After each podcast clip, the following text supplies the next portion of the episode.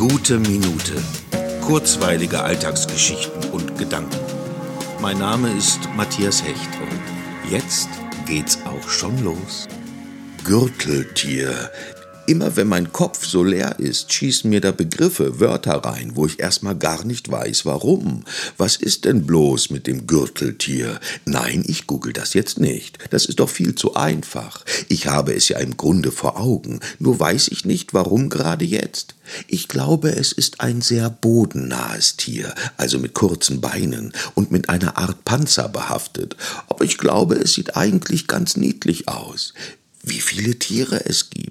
Das ist doch eigentlich unfassbar. So viele unterschiedliche Tiere. Das wird mir gerade jetzt so richtig bewusst, wie viele unterschiedliche Tiere es gibt. Faultiere, Giraffen, Affen, Insekten aller Art, Leopard. Ach, man kann die doch gar nicht alle aufzählen. Und so viele niedliche sind dabei und gefährliche und freche und starke. Und daneben stehen wir als Mensch. Ach, Mensch, Mensch, Mensch.